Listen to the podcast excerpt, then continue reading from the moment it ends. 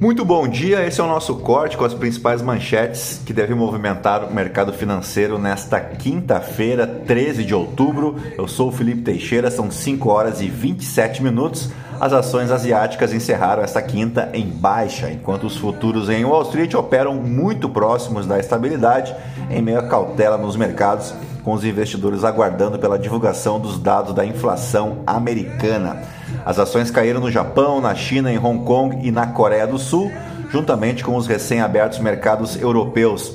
Os principais índices dos Estados Unidos fecharam a quarta-feira no vermelho, com o sexto declínio consecutivo para o S&P 500, que caiu para o nível mais baixo desde novembro de 2020. O dólar manteve os ganhos recentes e o iene se estabilizou perto de uma nova mínima em 24 anos, o que colocou os investidores em alerta para uma intervenção do Banco Central japonês, uma provável intervenção.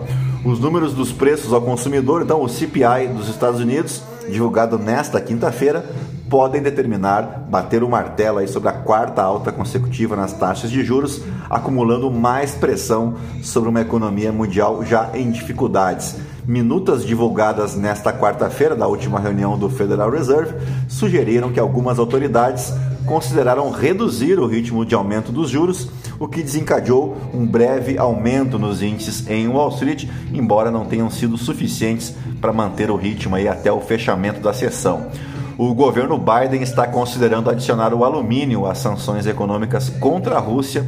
As ações da Russal, a gigante russa de alumínio, que tem listagem em Hong Kong, caíram de forma acentuada. Vladimir Putin disse que qualquer infraestrutura de energia no mundo está em risco após as explosões nos oleodutos Nord Stream. O petróleo Brent vai operando em leve alta, próximo dos 93 dólares o barril. Por aqui, Paulo Guedes, ministro da Economia, rebateu as críticas que o governo brasileiro recebeu do FMI, o Fundo Monetário Internacional, sobre os gastos dispendidos com o auxílio emergencial durante a crise de pandemia de Covid-19. Abre aspas, tem de falar menos besteira, reagiu o titular da pasta. Vamos dar a frase completa aí. O FMI tem de falar menos besteira e trabalhar um pouco mais para alertar os americanos, os europeus, né? Após, eu disse o ministro, né, após participar de uma conferência do banco JP Morgan, que acontece em meio às reuniões anuais do FMI e do Banco Mundial em Washington, nos Estados Unidos. Guedes disse ainda que no lugar de puxar a orelha do Brasil, o FMI deveria alertar os Estados Unidos e a Europa que estão, abre aspas, dormindo no volante. O ministro fez referência, ah, claramente, às dificuldades de crescimento econômico e à inflação. Abre aspas mais uma vez, eu não acho que o FMI está de má vontade com o Brasil, mas está errando tecnicamente.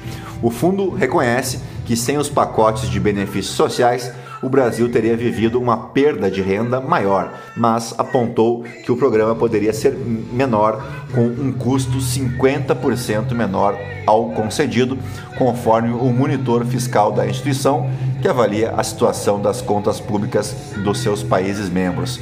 O auxílio foi pago em 2020 e 2021, beneficiando 39,2 milhões de famílias parcelas pagas à população mais vulnerável. Poderia ser de 600 ou de 1.200 reais. O valor mais alto era concedido a mulheres, chefes de famílias sem renda.